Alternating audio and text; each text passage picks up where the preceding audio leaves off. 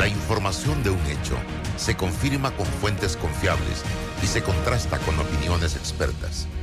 Investigar la verdad objetiva de un hecho necesita credibilidad y total libertad.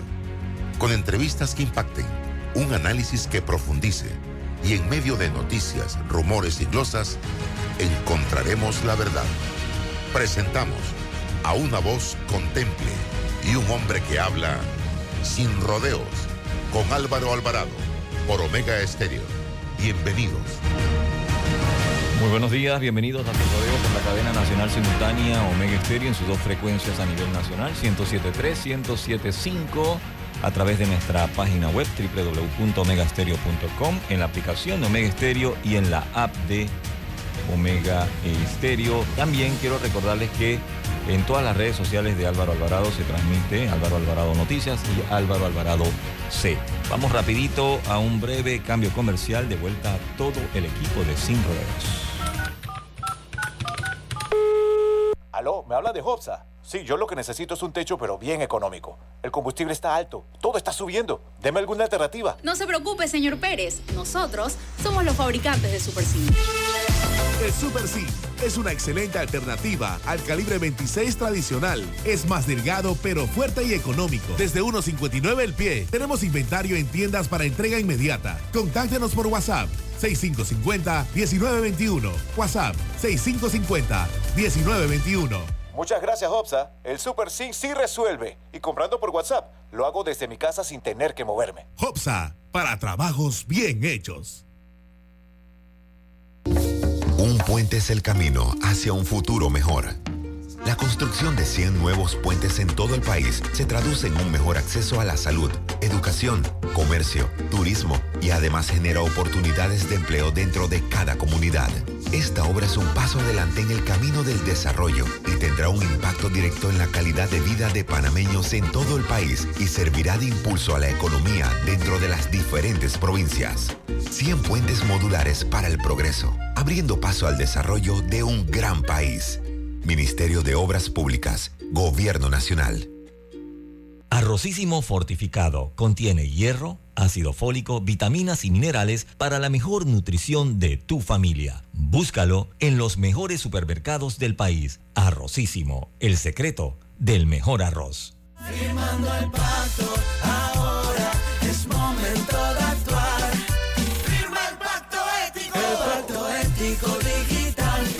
El pacto ético digital, firmas un compromiso cívico con Panamá. No compartas información falsa, no caigas en los fake news, no dejes que en las redes te enreden. Firma en pactoeticodigital.com. Tribunal Electoral. Tribunal. Contigo.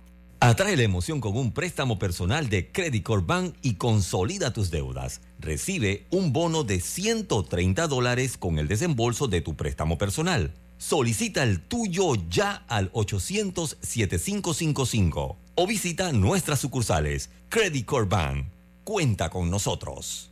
La respuesta a tus necesidades la encuentras en la feria Caja de Soluciones de Caja de Ahorros. Del 16 de marzo al 2 de mayo. Aprovecha las mejores promociones y tasas especiales. Te esperamos en nuestras sucursales a nivel nacional. Para más información visita www.cajadeahorros.com.pa. Caja de Ahorros, el banco de la familia panameña. ¿Quieres quedar a la altura con tu familia? Tus amigos, tu pareja, tu esposo, tus hijos, prueba 1820, un café 100% de altura. El programa Sanamiento de Panamá sigue brindando atención oportuna a sus usuarios junto al contratista consorcio SAP durante el año 2022 atendió 3.091 casos de desbordes de aguas residuales, limpieza de 87 tanques sépticos, reposición de 189 tapas, la limpieza de 899.22 kilómetros de redes finas. Somos el programa Sanamiento de Panamá, mejorando la calidad de vida de los panameños. Panamá sigue creciendo. Conectamos con una sonrisa, con un adiós, un hasta pronto y un sentido de aventura.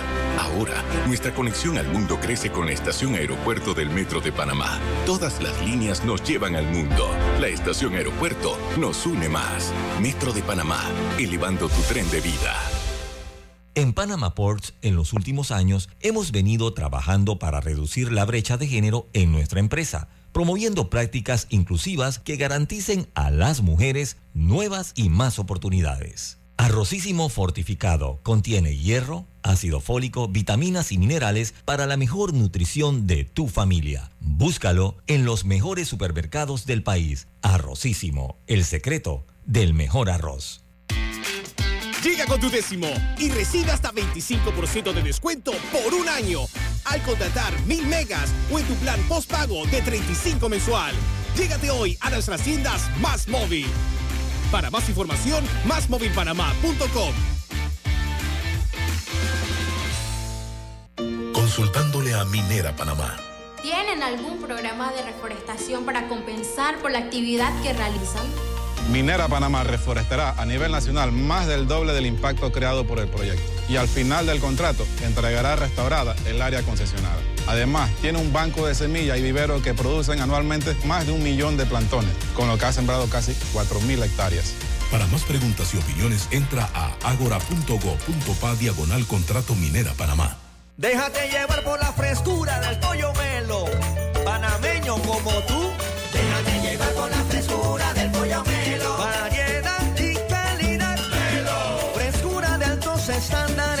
La calidad es una promesa para llevarte el pollo melo siempre fresco hasta tu mesa. Déjate llevar por la frescura del pollo melo. Por su sabor y calidad lo prefiero. Déjate llevar por la frescura del melo. Mi amor, te tengo que confesar algo. Estoy enamorada. ¿De mí? Sí, sí, de ti también. Pero ahora estoy enamorada de mi techo de jagala de Hopsa. La Tejagala es el techo metálico con forma de teja de arcilla, fabricado por Hopsa, con metal de larga duración. Tenemos en color teja, color chocolate y hasta en tonos añejados de mucha elegancia. Un techo de Tejagala bien instalado es digno de amor. Contáctenos por WhatsApp 6550-1921. WhatsApp 6550-1921. ¿Cómo te quiero, mi techo de jagala de Hopsa? Ok. Hopsa, para trabajos bien hechos. Bueno, me voy a comer con una estrella. Mm. Espérate, ¿y tu esposa sabe? Claro, ella sabe que la estrella del sabor es American Star. Y por eso en la casa comemos delicioso. American Star, el tasajo, jamón, chorizos y embutidos más suaves, económicos y con el sabor que le gusta a todos. ¡Oh! ¿Me invitas a conocer esa estrella? Busca la estrella roja y azul American Star, la estrella de tu cocina. En Panama Ports trabajamos en desarrollar estrategias de sostenibilidad que se caractericen por proteger el medio ambiente y mejorar la calidad de vida de las comunidades que nos rodean. En el Metro de Panamá nos mueve crear un mejor futuro. ¿Sabías que con la ampliación de la línea 1 hasta Villa Zaita, más de 300.000 personas estarán conectadas a ese futuro tan próximo y a todos sus beneficios? Metro de Panamá, elevando tu tren de vida. Aló, ¿me habla de Hopsa? Sí, yo lo que necesito es un techo, pero bien económico. El combustible está alto, todo está subiendo. Deme alguna alternativa. No se preocupe, señor Pérez. Nosotros somos los fabricantes de Super Sim. El Super C es una excelente alternativa al calibre 26 tradicional. Es más delgado pero fuerte y económico. Desde 1.59 el pie. Tenemos inventario en tiendas para entrega inmediata. Contáctenos por WhatsApp 6550-1921. WhatsApp 6550-1921. Muchas gracias, Hopsa. El Super Sync sí resuelve. Y comprando por WhatsApp, lo hago desde mi casa sin tener que moverme. Hopsa, para trabajos bien hechos. Darien está por transformarse. El proyecto de la nueva carretera de Yavisa a Pinogana está en marcha para impulsar la economía local, generar empleos, apoyar la mano de obra local, mejorar el acceso a la provincia de Darién y darle calidad de vida a la población. Además, este proyecto incluye la construcción de dos puentes, uno sobre el río Tuira y otro sobre el río Chucunaque, algo que ha sido esperado por los darienitas desde hace muchísimos años y ahora por fin será una realidad. Con el nuevo proyecto de Yavisa Pino Gana, todo Darien gana. Ministerio de Obras Públicas, Gobierno Nacional. Arrocísimo fortificado contiene hierro, ácido fólico, vitaminas y minerales para la mejor nutrición de tu familia. Búscalo en los mejores supermercados del país. Arrocísimo, el secreto del mejor arroz. La vida nos lleva a crecer. La familia se vuelve un familión. Las salidas se vuelven viajes a otra provincia. Y las entregas de tu emprendimiento se vuelven una empresa. Sea como sea que tu vida crezca, necesitas un auto de tu talla, como el Gilio Cabango, con espacio para siete pasajeros y mucha comodidad, donde quepan tus trips con lo top en tecnología y la seguridad que necesitas. Conduce el nuevo Gilio Cabango. Es momento de crecer, solo en Bahía Motors. En Caja de Ahorros, tu casa te da más. Con nuestro préstamo Casa Más, recibe dinero en mano con garantía hipotecaria y los mejores beneficios. Tasa competitiva, plazo de 30 años y avalúo gratis. Caja de Ahorros, el banco de la familia panameña. Ver términos y condiciones en cajadeahorros.com.pa sección promociones.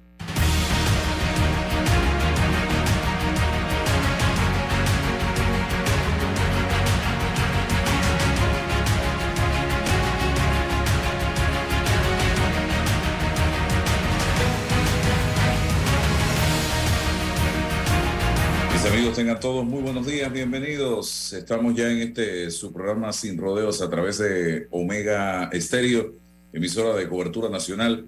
Eh, bienvenida a la licenciada Matilde Gómez. En el tablero de control, Roberto Antonio Díaz. Vamos a tener algunos invitados aquí para hablar de, eh, temas relacionados con un proyecto habitacional. Pero eh, quería anunciarles que este 22 de abril cierra eh, termina el subsidio del combustible en la gasolina de 95 octanos en 3.25, que es lo que cuesta actualmente, hasta este 22 de abril.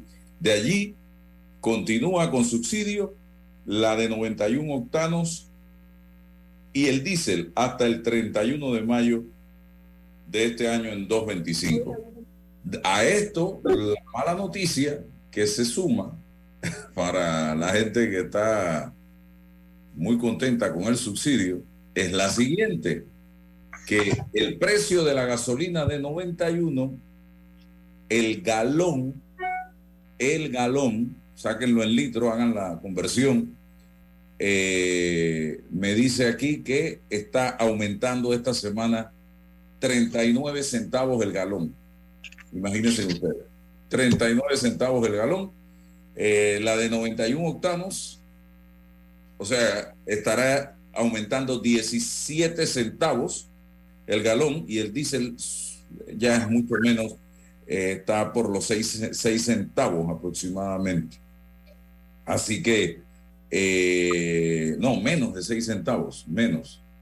El, no llega ni al centavo el incremento del precio del diésel, pero sí eh, nos va, va a encontrarse en el camino el incremento en el precio de la gasolina de 95 con el final del subsidio en la gasolina de 95 y vamos a quedar pagando los 40 centavos más del precio normal, que ahorita esa información no la tengo porque como hemos estado, hemos estado eh, inmersos en el tema del subsidio, no sé en cuánto está el galón y el litro de gasolina de 95. Así que para que se preparen, porque a partir del 23 ya quedamos sin subsidio los que usamos gasolina de 95, licenciada Ana Matilde Gómez. Bueno, esta era, era como crónica de una muerte anunciada, ¿no? Porque Sí, en efecto eso es algo que exactamente es un subsidio que es insostenible en el tiempo, que se vio como un paliativo, pero no deja de ser una carga fiscal, ¿no? Así que, bueno, a aprender. Yo lo que siempre he pensado, Álvaro, es que ese subsidio al combustible no incentiva otros métodos alternos de transporte y la eficiencia en el consumo de, el- del transporte. O sea, yo, y por supuesto en un país donde no hay un buen sistema que sea seguro, confiable, que sea una hora precisa, que haya rutas para todos lados. Entonces, obvia- obviamente, obviamente no es como para decirle a la gente, deja el carro en la casa y, y muévete en el transporte público. Pero hacia allá tenemos que migrar porque esta forma de nosotros, estos tranques, esto es insostenible, de verdad. Así mismo, bien. Eh, tengo a Gabriela Roger y Alicia Montenegro. Eh, ellas son vecinas de la comunidad de la Arboleda del Golf.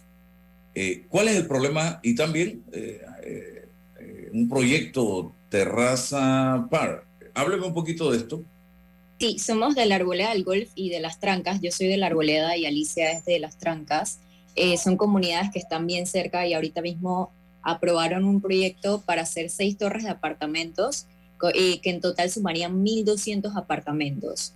Entonces, eh, para que tengas una idea del impacto que esto representaría en nuestra comunidad, entre las Trancas y la Arboleda en conjunto hay alrededor de 550 casas y esto serían 1.200 apartamentos. Entonces, definitivamente que sería un gran impacto para nuestra comunidad y en especial estamos preocupados es por el tráfico vehicular que se va a formar, que ya es un problema salir de nuestras comunidades porque solamente hay una sola salida. Entonces, estos apartamentos, lo- todas las personas que tengan carro en estos apartamentos van a salir por esa misma salida. Así que nos preocupa eh, mucho y hemos puesto todas las quejas, hemos tenido reuniones con las autoridades y lastimosamente no se ha resolvido y lo peor de todo es que han habido muchas irregularidades en los, en los procesos, en los estudios de impacto ambiental. Alicia les va a comentar más al respecto. Hubo dos difuntos en las encuestas de uno de los estudios de impacto ambiental. Eh, y bueno, eh, Alicia les va a comentar más acerca de que pusimos las denuncias y en el Ministerio de Ambiente y todavía no hemos recibido respuesta. No, y, a esto hay que sumarle eh, la demanda de agua potable que van a tener estas más de mil personas que van a vivir allí. Sí es, y otros servicios básicos, ¿no? Porque son mil unidades, mil- doscientas unidades habitacionales, pero en cada, en cada una podrá haber un promedio de dos personas. En algunas habrá tres, en otros cuatro, en otros nada habrá uno, así como decir que en promedio 2.5.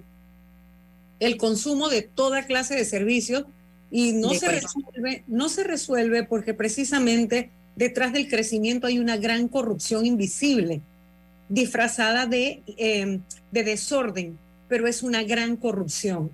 Y, y qué bueno ver a estas jóvenes preocupadas por su comunidad y activándose, porque ciudadanos activos es lo que se necesita. Claro, hay que tener paciencia porque se van a frustrar en el camino, porque se tocan muchas puertas antes de que algo pase.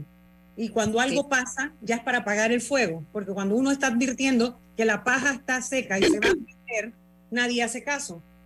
Entonces, cuando ya el fuego arranca, entonces, ah, qué corredera, no hay bombero para apagar. Y a eso hay que sumarle también, eh, estimados amigos, que ya hoy gran parte del distrito de San Miguelito no tiene agua potable las 24 horas al día. Y tiene, en este momento, se está en una operación de racionalizar el agua de Tinajita, que es la que le surte agua potable a muchos sectores en ese distrito. Y hay gente que te llegue- le llega el agua en la mañana, o le llega en la noche, o le llega al mediodía, y ahora le van a meter 1.200. Esto, este proyecto, Álvaro, esto exactamente, ¿qué corregimiento del distrito de San Miguelito es? Alfaro. Rufino Rufino Alfaro. Exacto, el, el terreno está en Arnulfo Arias, pero el impacto es en Rufín Alfaro porque todos los servicios que, que va a recibir el, el edif- los edificios están en Rufín Alfaro. Y el alcalde Y el alcalde, las gracias manos, y usted. Y entonces, lavándose las manos con la, con la cortagrama. Álvaro, y lo otro que uno se pregunta es, ok, eh, cuando todo está bien, bueno, pareciera que en principio, bueno, serán dos, cuatro, cinco, diez gatos, como siempre tratan de minimizar y disminuir la preocupación de ciudadanos activos y beligerantes, pero cuando algo se pone mal, la joven aquí nos acaba de decir, la joven Gabriela, que hay una sola vía de acceso y de salida. Solamente con un incendio o una explosión en un apartamento, como ya sabemos que también hay corrupción en los bomberos con el tema de la aprobación, la evacuación de esa área va a ser una mortandad terrible porque solamente con el carro de extinción que entre bloquea la vía. Entonces imagínense para sacar ambulancias, etcétera. Entonces, ¿por qué esperar a que las cosas se pongan mal? O sea, de verdad que yo no, bueno, es que te digo, yo sí sé, esto es una gran corrupción que hay detrás del desorden, porque cuando hay orden es más fácil identificar la corrupción. Entonces les gusta el desorden en, todo lo que es zonificación, planificación que no la hay, el desarrollo urbanístico o el desarrollo habitacional, todas las promotoras. ¿Cómo es posible que haya alguien que se le ocurra construir en un lugar sin pensar en todo? O sea, que después que vende, cobró su plata y ya, el problema humano ese no tiene nada que ver conmigo. No podemos seguir en, un, en una sociedad como esta. De verdad que no se puede. Eh, Alicia. Sí, un problema notorio en, en este proyecto es que no se dan cuenta en realidad Problema con el internet de Alicia. ciudadana, porque realizaron encuestas. sí. Continúa, por favor. A ver. fallecieron participar de la de las encuestas. También para Tenemos problemas con ese, con tu audio y no se está percibiendo bien en la emisora. Eh, Gabriela, por favor. Sí, Si lo que les iba a decir también es salir, que Alicia, y entrar nuevamente, te lo agradecería. En la comunidad de Las Trancas ya hay problemas de agua y eso es algo que Alicia ha denunciado, que ya hay, eh, hay partes de la comunidad que se quedan sin agua en algunos momentos del año. Entonces, imagínense el problema con 1.200 apartamentos más. Ellos nos han dicho que ellos van a llevar una tubería hasta la Domingo Díaz, pero ya hemos visto con el problema de Panamá Oeste que al final, si no se hace un planeamiento integral del distrito, todo el distrito va a tener problemas con este desarrollo desordenado. Y la otra cosa súper importante es que nosotros el 24 de marzo llevamos todas las pruebas, llevamos las pruebas de los, los certificados de función de los estudios de impacto ambiental en los que habían metido personas fallecidas y nos dijeron que en mi ambiente que nos iba a dar respuesta en 10 días y han pasado más de 10 días desde el 24 de marzo y, y no entendemos por qué todavía no se nos ha contactado para darnos una respuesta. Y la otra cosa es que este, esto para hacer un, un esquema Continúa. para Gabriel. hacer un esquema de ordenamiento territorial eh, y poder aprobar esta alta densidad, ellos deben hacer una memoria técnica. La, la empresa debe contratar a alguien que haga una memoria técnica, presentarla al MIBIOT y que el MIBIOT entonces decida si, si aprueba o no eh, este, este esquema de ordenamiento territorial. Y este esquema de ordenamiento territorial se modificó recientemente, se modificó a finales del año 2022 y se pasó de una densidad de RM12C2, que ya es alta, a una más alta todavía, que es RM3C2. Entonces, eh, para mi, mi biot en ese momento debería recomendar que se repita el estudio de impacto ambiental, porque si estás metiendo más personas, significa que el impacto va a ser distinto y que el impacto va a ser más grande. Entonces, el MIBIOT no recomendó que se volviera a hacer un estudio de impacto ambiental. Así que, como nosotros lo vemos y como hemos revisado las memorias técnicas, debería incluso repetirse el estudio de impacto ambiental e incluso la memoria técnica debería eh, revisarse porque hay muchas irregularidades y hay cosas que no son congruentes con la realidad. Y por los lados de ambiente, de mi ambiente, ¿cómo les fue? ¿Por allá han podido tocar alguna puerta, hacer algo? Es que sí, Igual. ya les- ujú. Sí, eh, la ley, el decreto ley de ambiente del 123 realmente sustenta la participación ciudadana, pero no es vinculante. Porque por más que pusieran a los dos zonas muertas, igual no era vinculante. podían seguir destruyendo y es lo que está pasando. Las leyes que tenemos aquí no nos protegen. Bien, eh, me decían, ¿qué están planeando como comunidad, Gabriela, eh, frente Bueno. a esta situación? Bueno, Álvaro, ya hemos, nos hemos reunido con las autoridades una y otra vez y eh, como le estaba diciendo en antes, ya pusimos la denuncia en mi ambiente y ya les entregamos los certificados de función para que ellos revisaran la parte de participación ciudadana de uno de los estudios de impacto ambiental y ellos tenían 10 días para responder y todavía no han respondido. Desde el 24 de marzo les entregamos los documentos y todavía han ya han pasado más de 10 días y no han respondido. Eh, también eh, le dijimos a la alcaldía que por favor eh, quisiera elaborar un informe técnico, como exige la ley 6 del 2006, para ver si esta, eh, todas las irregularidades que hay en los documentos ameritan una sanción a la empresa. Entonces, eh, ya entregamos también las cartas a la alcaldía, entregamos las cartas a mi ambiente, pero no entendemos, nos parece que nada se está moviendo Eh, desde el 24 de marzo estamos esperando a mi ambiente. También la alcaldía la contactamos. Ya hemos tenido muchas reuniones con la alcaldía y les hemos pedido la elaboración de este informe técnico acerca de las irregularidades de los documentos, pero hasta el día de hoy no hemos recibido respuesta y ya nos hemos tirado a la calle también. O sea, hemos protestado en la acera dos veces y en una, en una más reciente, entonces protestamos en un carril de la calle.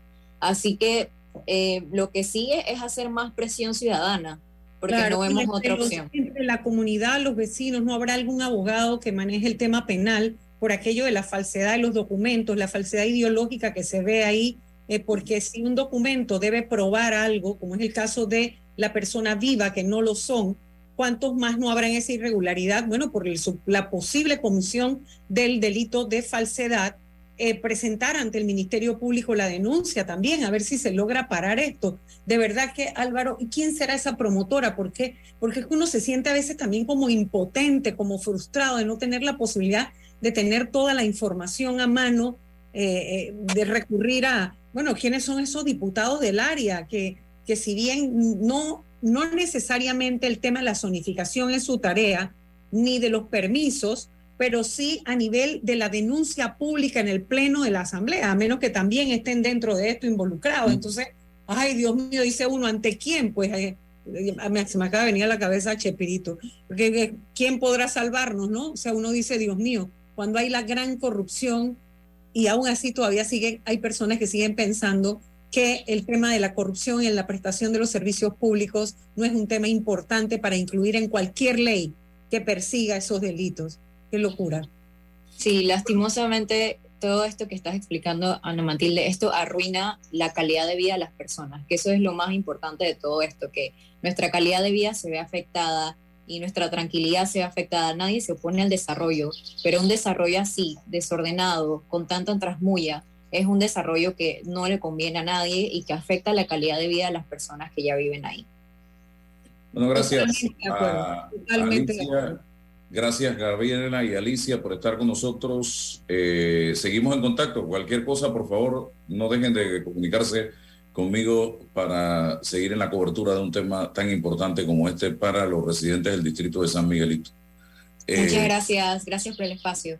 Gracias. Y tengo con nosotros, tenemos con nosotros al abogado Nestalí Jaén, que ayer presentó una denuncia contra el alcalde de Capira, eh, bienvenido, señor Jaén. ¿De qué, ¿En qué consiste esta denuncia presentada contra el alcalde de Capira ayer? Buenos días, Álvaro. Gracias por la oportunidad de poder participar nuevamente contigo en tu programa.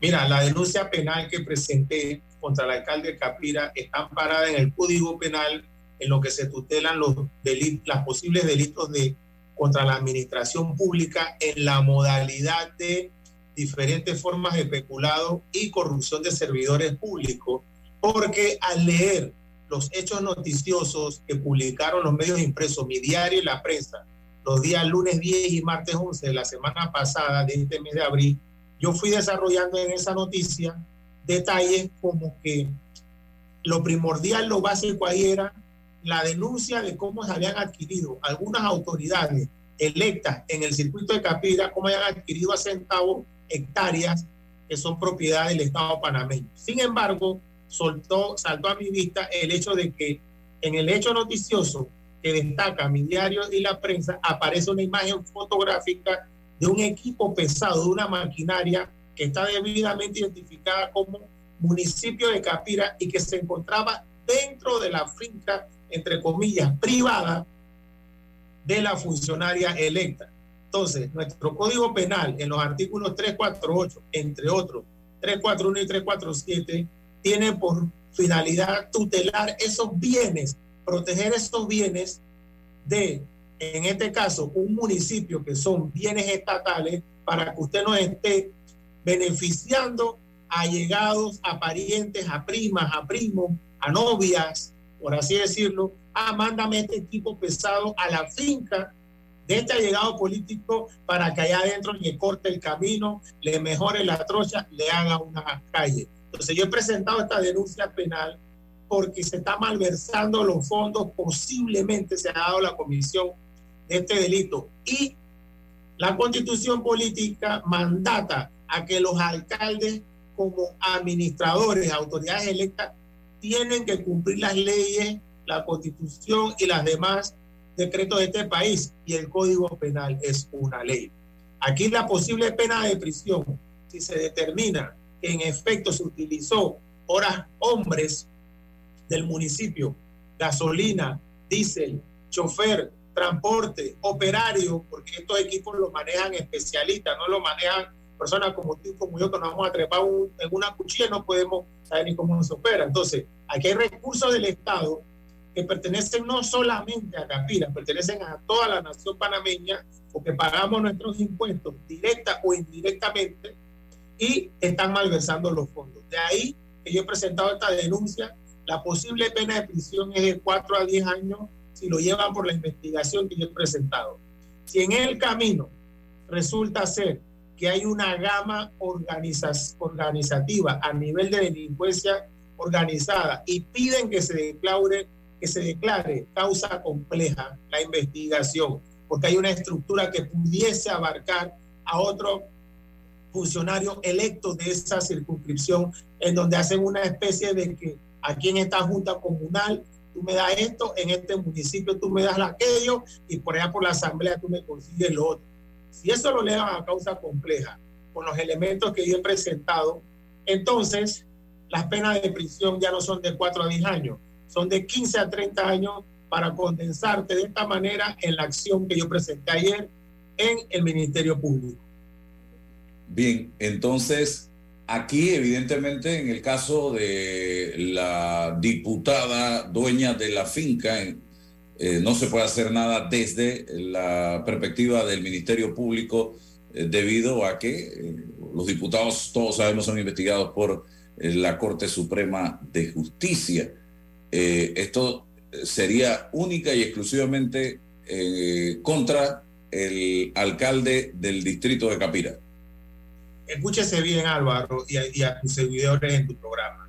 La acción que yo presenté ayer es una denuncia penal que no menciona a ningún diputado, a ninguna diputada de la República, porque en base a mi experiencia en estos temas de trámites en el Ministerio Público, apenas usted mencione a un diputado dentro de la denuncia, automáticamente ellos se abstienen de investigar y remiten el expediente de la causa al Pleno de la Corte Suprema de Justicia. Entonces, esto va correlacionado con lo que te voy a mencionar. La denuncia de ayer, estrictamente presentada contra la alcaldía para que explique cómo ese equipo está en, en una finca privada, esos recursos del Estado utilizándose ahí, va concatenada con otra acción que yo voy a presentar ante el Pleno de la Corte Suprema de Justicia para que se estigue bajo el mandato de lo que establece la Constitución a estos funcionarios electos que tienen esa especie de prerrogativa de que son investigados por el Pleno de la Corte Suprema de Justicia. Porque los medios impresos, mi diario y la prensa, siguieron publicando los días martes 11 y miércoles 12 otras informaciones que también pueden considerarse como noticias crímenes. Y una cosa va relacionada con la otra y lo voy a estar presentando en los próximos días allá en el Pleno de la Corte Suprema de Justicia. Bien, expectativa suya de esto a sabienda de cómo marcha y camina la justicia en nuestro país, señor Nestalí.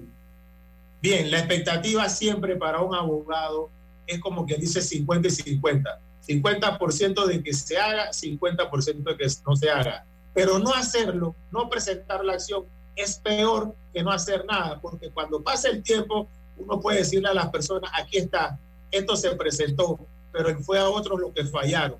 Y esos moradores de Capira que están ávidos de que cuando uno pase por Capira, uno nada más ve por ahí que Sochela una mano y a la otra mano panadería Cesaritín, Cesaricito. O eso es lo que uno, esa gente quiere que cambie.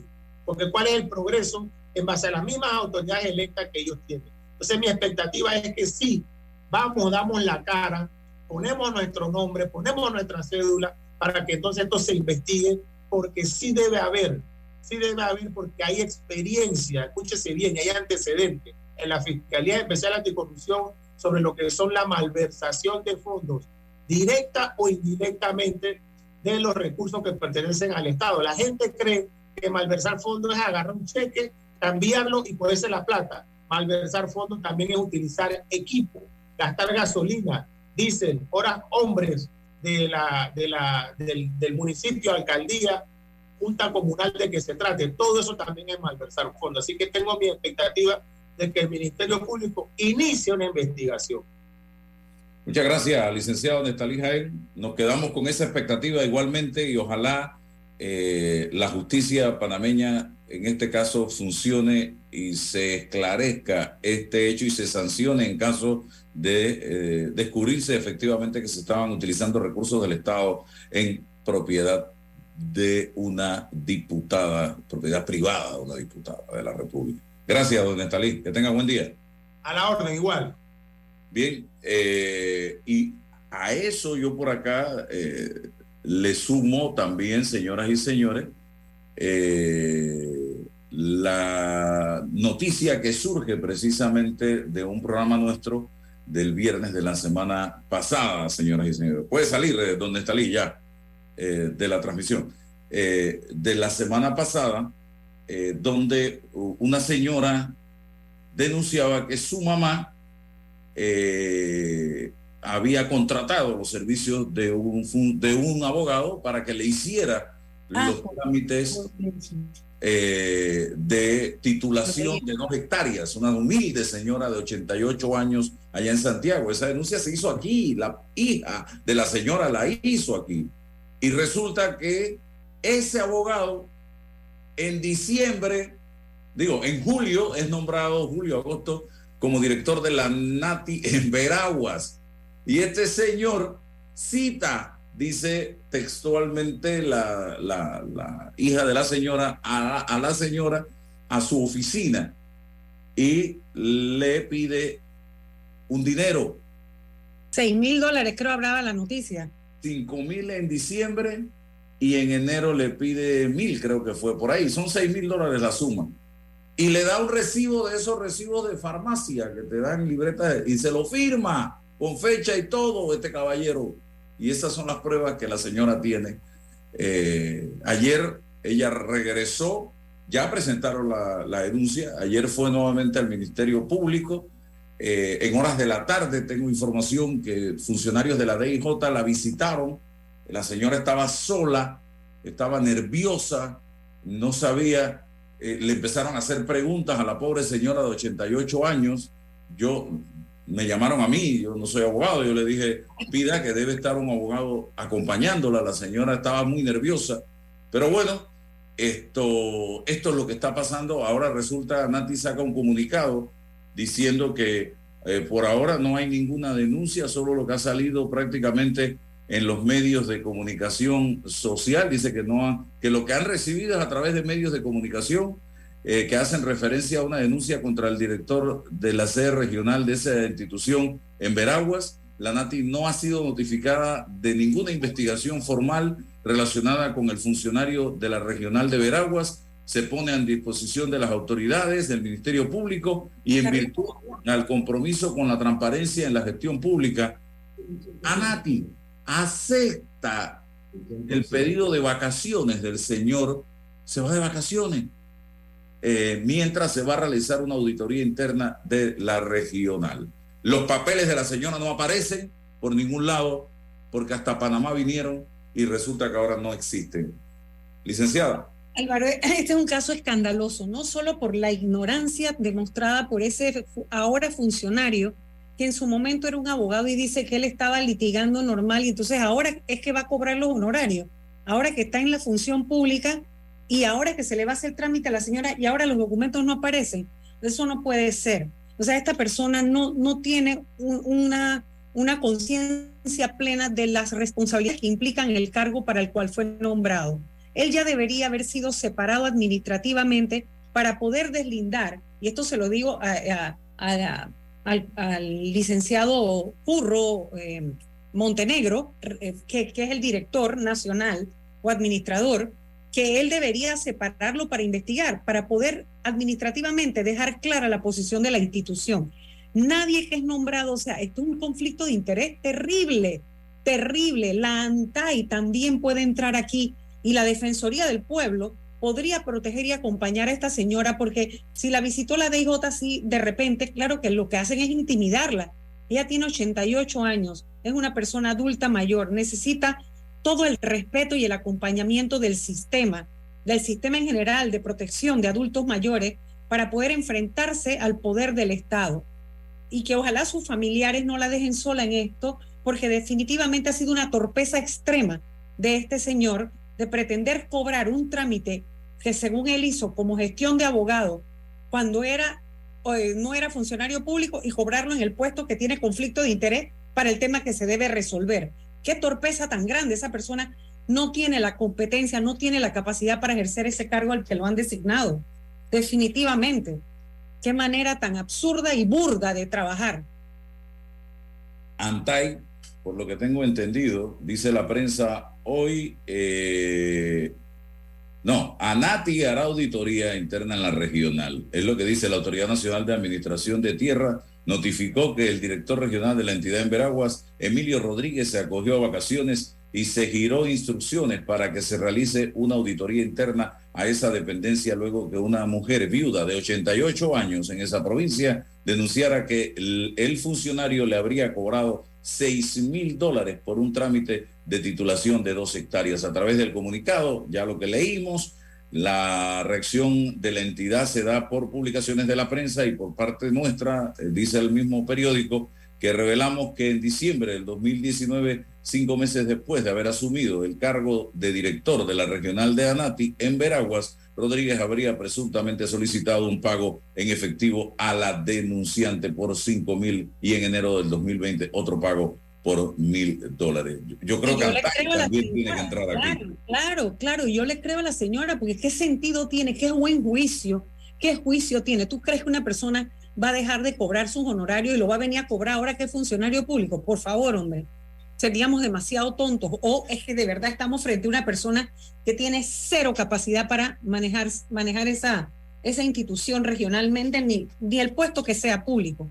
No tiene, no tiene la capacidad. Y es un llamado aquí al administrador Montenegro que ponga atención a la gente que tiene designada. O sea, este señor tiene un grave conflicto de interés y una terrible incapacidad para comprender la dimensión del cargo público que ocupa. Hay que poner orden. Laurentino Cortizo, y está grabado en la campaña, y cuando asumió el cargo habló de que en su gobierno no habrían intocables. Wow, y este es un gobierno de intocables. En lo que él dijo en campaña, lo que ha ocurrido en gobierno, hay una amplia avenida de indiferencia, de mirar para otro lado, de corrupción, de especulación, de incapacidad, incompetencia. Ha habido, de verdad te digo, ha habido, esto es una, una cosa, bueno, no puedo decir decepción porque mis expectativas estaban puestas en mi, en mi candidata, que era yo misma. Así que, pero eso no me ha servido de nada porque obviamente gobierna para, desgobierna para todos. Sí, e, es que no sabemos quién realmente está gobernando. Miren lo que sale hoy en el diario La Prensa. También precisamente, y esto es muy delicado, y eh, lo que me dice a mí o me hace preguntarme este tipo de publicaciones y muchas otras cosas que estamos viendo es la Fiscalía Electoral sigue en pandemia y parece que no una pandemia cualquiera. En cuidados intensivos deben estar todos en la Fiscalía Electoral porque no se ve en lo más mínimo una sola actuación pública enérgica por parte de esta institución donde hay miles de dólares en salarios, millones deben haber anualmente de dólares en salario que gasta el pueblo panameño. Dice Cortizo da cariño a Bocas del Toro, Carrizo pide votos. Dice, dos días antes de un acto político de masas en el feudo político de Benicio Robinson, el mandatario Laurentino Cortizo entregó obras y repartió cementales en el mismo lugar. Pregunta a la prensa, estrategia para sacar beneficio de la inversión social del Estado, entregó títulos de propiedad, escrituras públicas, órdenes de proceder para proyectos, repartió cementales e inauguró carreteras. Laurentino Cortizo en la propia semana, dos días antes del acto del señor Carrizo allá en Bocas del Toro. Yo vi incluso en la cuenta del señor Benicio Robinson a un señor diciendo gracias porque nos titularon la tierra, gracias al diputado porque nos, titularon la tierra la gente de la Nati. ¿Qué tiene usted que estar agradeciéndole al diputado? Nada. Por favor, hombre. ¿Y qué hace el señor Cortizo visitando políticamente o desde el punto de vista gubernamental un lugar donde dos días después va a estar el candidato, el precandidato, el señor Carrizo, Y a- eh, a- en, en campaña. en, campa- en proselitismo, porque él, bueno, él está en campaña, está bien, ok, que lo haga, el segundo, ¿no? El, el- el vicepresidente. Pero la pregunta es, ¿no hay alguien, no, no había nadie que pudiera decirle al presidente, presidente, no es ético que vayamos a repartir nada aquí hoy, porque mañana el vicepresidente tiene una gira en campaña. O sea, esa confusión de lo del gobierno, la gestión pública con la campaña del vicepresidente, eso no debe ser, porque es una forma de darle la vuelta a la norma constitucional y electoral que impide que haya apoyo directo del gobierno a ninguna campaña. Entonces, esto es una forma de darle la vuelta a esa norma. Entonces, como tú dices, ¿hasta cuándo va a haber orden? Porque, pero, ¿qué es lo que, cuál es el pecado original que hay en este país que no podemos tener presidentes que sean éticos, no solamente que respeten la ley, sino que se manejen con, una un cinturón ajustado respecto a lo que es correcto y no es correcto desde el punto de vista ético. ¿Qué tan difícil es hacer ese análisis? Pero ¿cuántas neuronas se necesitan para saber que si tú vas como gobierno hoy a hacer obras públicas y mañana hay un acto proselitista de tu candidato, eso es como confundir una cosa con la otra? Que creen que el pueblo no se puede confundir, claro que sí. Creen que los politiqueros nos van a manipular eso, claro que sí. Entonces, ¿por qué lo hacen? La pregunta es, ¿por qué? Por, o sea, ¿por qué retórico? Obviamente, yo no es que soy tan ingenua como para no saber por qué lo hacen. Lo que pasa es que molesta, Álvaro, molesta que no haya ética. Así no se puede gobernar, porque si solamente se van a agarrar de que la ley no lo dice, en la ley tal no dice nada, entonces nunca va a haber ninguna actuación que pueda ser perseguible, porque siempre echa la ley, echa la trampa y le dan la vuelta, porque está muy claro en la constitución y en el código electoral. No se puede favorecer con fondos públicos ningún candidato, ninguna campaña. Entonces, pues, di- dime tú qué explicación tiene semejante confusión que puede haber en la mente de las personas. Y si no le ponen un alto, lo vamos a seguir viendo repetitivamente. Ahora vamos a ver más nunca, eh, ahora vamos a ver más que nunca al presidente Cortizo de pueblo en pueblo y a los dos días el vicepresidente eh, haciendo campaña. Entonces, ¿de qué estamos hablando? Cosa que criticó Cortizo cuando era candidato a la presidencia de la República y ahora lo está haciendo, señoras y señores. Y no encarando de frente con energía los problemas del país. Porque yo no veo al presidente de la República en función de gobierno haciéndole frente a los temas nacionales. Ahí está lo que está pasando en la caja de seguro social que tiene varios ranchos encendidos. El tema de la, eh, los trasplantes renales, la, la sala de hemodiálisis. Ayer el país estaba todo trancado, Álvaro, pero es que además hay fuego por todos lados. El tema del oxígeno, el tema del, de, la basura, la basura. O sea, la incompetencia más grande que han podido demostrar es el manejo de la basura, la imposibilidad de tomar una decisión, así sea de descentralizar y llevar una ley a la asamblea, pasarla, o de recoger, pues recoger, simplemente dedíquense a recoger. Olvídense pues de dar un, un tratamiento de primer mundo y de reciclar y de todo eso, bueno, ya, eso simplemente con este gobierno no se va a poder, pero por lo menos recójanla, recójanla. todo, todo está enredado en este momento, señoras y señores. Todo está enredado en este momento. Por donde uno camina hay problemas de toda naturaleza y no vemos a un gobierno actuando de frente para tratar, eh, porque ellos son gobierno todavía. Ellos están allí haciendo uso del presupuesto general del Estado hasta el 30 de junio del 2024. Y Álvaro, y el rancho no se ha terminado de prender porque este tema del contrato minero no ha terminado de hacer todo el ruido que va a hacer. Esto, de verdad que hay, sea, ahora nos tienen un bombardeo de propaganda de la, del First Quantum en televisión, que es una cosa, pero es un bombardeo terrible, versus todo lo que de verdad se ha analizado en ese contrato y eso también va a traer revuelo, eso va a traer conflicto. Yo de verdad te digo que esto es como una, todos los días una zozobra, todos los días un desasosiego. Tú que eres un pequeño empresario, tú lo sabes, tú lo único que quieres es que al país le vaya bien, para poder hacer tu negocio independiente. Hay mucha gente que no vive del gobierno, pero que necesita que haya un buen gobierno para que todo fluya y ellos puedan generar empleo y riqueza. Así de sencillo. ¿Por, pero ¿por qué es eso tan complicado? Que uno coge rabia, Álvaro, uno coge rabia con esto. Traje a la medida eh, extinción de dominio, es lo que titula hoy el diario La Prensa. ¿Se han hecho a la medida? Es que le han quitado todos los delitos de corrupción. Además, mira, es una vergüenza escuchar que un diputado vaya a un medio a decir una falacia, a, a explicar o a plantear una falacia. ¿Cómo va a decir que el proyecto lo que contenía, ellos lo están arreglando, están haciendo la gran maravilla porque el proyecto lo que contenía era la posibilidad de que con una llamada te quitaran tus bienes, todas tus propiedades sin ningún proceso. Pero ¿qué cabeza cabe semejante cosa? ¿Cómo puede decir algo? ¿Cómo puede decir siquiera una, una cosa que no es verdad de esa manera? Para asustar. Eh, eh, entonces volvemos a, la, a las prácticas antiguas de meter miedo para que qué bueno y aplaudo la mediocridad o lo que sea que vaya a salir, porque como lo otro era peor, entonces bueno, por lo menos tenemos algo. Esa mediocridad nos viene llevando hace años en este país, gobierno tras gobierno, para legislar con lo peor es nada. O sea, por lo menos logramos algo. Eso es una mediocridad terrible, de verdad que sí.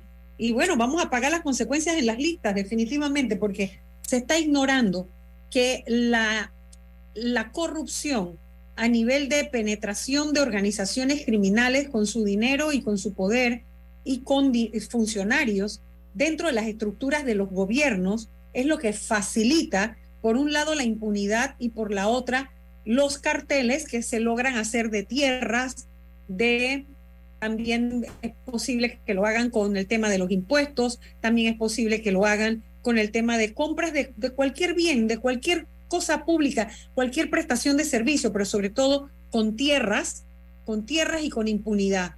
Eso es muy fácil a través del crimen organizado. Entonces, esto es desconocer la realidad que estamos viviendo en el mundo de la cual Panamá no escapa y estamos, sí, sí, si el tema es meter miedo, entonces ¿por qué no, no se quieren enterar de que estamos por perder el país por, el, por este desgobierno y que ha venido, esto no empieza en una sola administración, esto es un deterioro que viene desde hace tres gobiernos en el que los golpes fuertes a la institucionalidad, o sea, desconocer las facultades institucionales y desmantelar las instituciones en su esencia constitucional, es decir, con el mandato que tienen en la constitución, es lo que hace la fragilidad que permite a que las organizaciones criminales las penetren.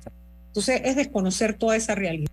Y en otro tema interesante también, eh, el Tribunal Electoral eh, dice, ayer eh, Eduardo Quiroz me mandó la información, rechaza la posibilidad de realizar debates con precandidatos eh, de libre postulación a la presidencia de la República. El Código Electoral, dice la nota, no contempla los debates a nivel de precandidatos por libre postulación a cargos de elección popular. Así contestó el Tribunal Electoral a una petición que en marzo pasado hizo el precandidato por la libre postulación Eduardo Quirós. Esto a fin de que el Tribunal Electoral celebrase un debate entre los precandidatos a la presidencia de la República por la libre postulación. Yo tengo mi opinión en torno a este tema. Yo creo que nosotros tenemos que fortalecer la figura de los debates. Es muy importante, eh, a pesar de que hay gente que dice que el debate no le importa a nadie, que el panameño no vota en base a los debates, pero es que tenemos que madurar, tenemos que crecer, tenemos que avanzar y el debate debe estar presente en la campaña electoral desde un principio. ¿Y por qué no? generar una discusión, un debate entre los aspirantes a una candidatura presidencial o los que van con mayor cantidad de firmas, no sé.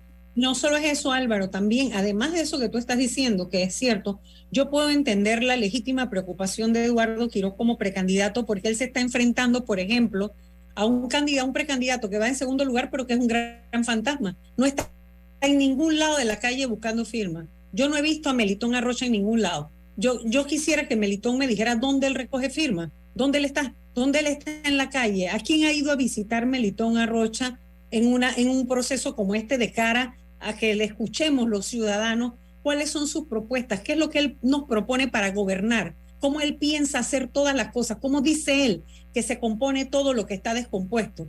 Nadie ha escuchado eso, entonces ellos van a competir con un fantasma, ¿cómo así? Y es allí la importancia del debate, de la discusión, de las ideas, de las propuestas, para que la gente que está en la calle con la pluma en la mano para firmarle a un candidato sepan a quién le está firmando. Ya no hay pluma. ahora el celular ahora. Con su videíto. Sí. ¿A quién estoy firmando? ¿Qué me ofrece fulano, sutano, mengano y perencejo? Pero la pregunta, y, la, y te pongo la pregunta al revés, te la pongo entonces, todos esos ochenta y pico mil firmas que tiene, por ejemplo, el que está en segundo lugar, ¿qué es, lo que le ha dicho, ¿qué es lo que le ha dicho a la gente? ¿Qué le ha dicho para que le firmen? Eso es como, como un cheque en blanco.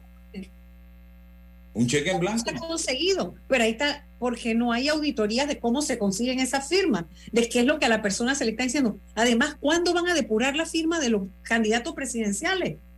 ¿Cuándo? ¿Cuándo es que viene esa depuración de todo lo que supuestamente era anulable? ¿Qué es lo que está pasando con el Tribunal Electoral? Yo te voy a decir, Álvaro, esto es bien preocupante porque esto no está contribuyendo al fortalecimiento de la credibilidad de la institución como regente del proceso electoral que ya comenzó, que está en marcha, pero sobre todo del acto electoral más importante que es el de el día de las elecciones. Esto no contribuye a esa necesaria credibilidad que debe tener el ciudadano en lo que sea que ese día pase. Invito a organizaciones, ya que el Tribunal Electoral eh, no se monta en este patín de los debates con los precandidatos, a organizaciones, llámese a de Cámara de Comercio, el CONET, a los medios. Pero es que también, Álvaro, si no son oficiales, si no son actos oficiales, no, no hay nada que obligue a un candidato a participar. Entonces también es justo que el otro dice, bueno, yo estoy desgastado porque yo estoy buscando firma aquí y allá. Entonces cada organización que se le ocurre va a organizar un debate, uno se da Cuando apenas es para buscar firma, lo que deben exigir es que estén en la calle, que salgan y den la cara quiénes son los que están buscando la firma para que la gente pueda verlo, por lo menos, o es que entonces el dinero es el que manda. El dinero, ya lo dijo un magistrado del Tribunal Electoral, si tú no tienes dinero ni te metas en eso. Ah, lo, lo dijo abiertamente. ¿Usted lo escuchó? Ah, cómo no, y me puse muy disgustada y hice mis declaraciones en contra de lo que era una postura que sin, sin ser, a ver, sin ser mentira, el sentido de que el proceso demanda gastos, lo dijo una persona en una forma que lo espetó de tal manera que le restó valor a lo democrático del proceso, colocándole al dinero un valor trascendente y como si fuera único. Y eso no es lo correcto, no es lo correcto viniendo de un magistrado. Bien, se nos acabó el tiempo. Gracias, licenciada Ana Matilde. Gracias a ti, Álvaro, y a los oyentes todos. Saludos. Hasta el próximo martes. Y yo, hasta mañana. Gracias.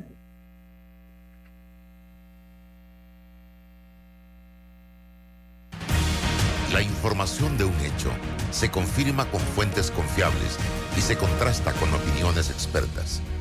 Investigar la verdad objetiva de un hecho necesita credibilidad y total libertad. Con entrevistas que impacten, un análisis que profundice y en medio de noticias, rumores y glosas,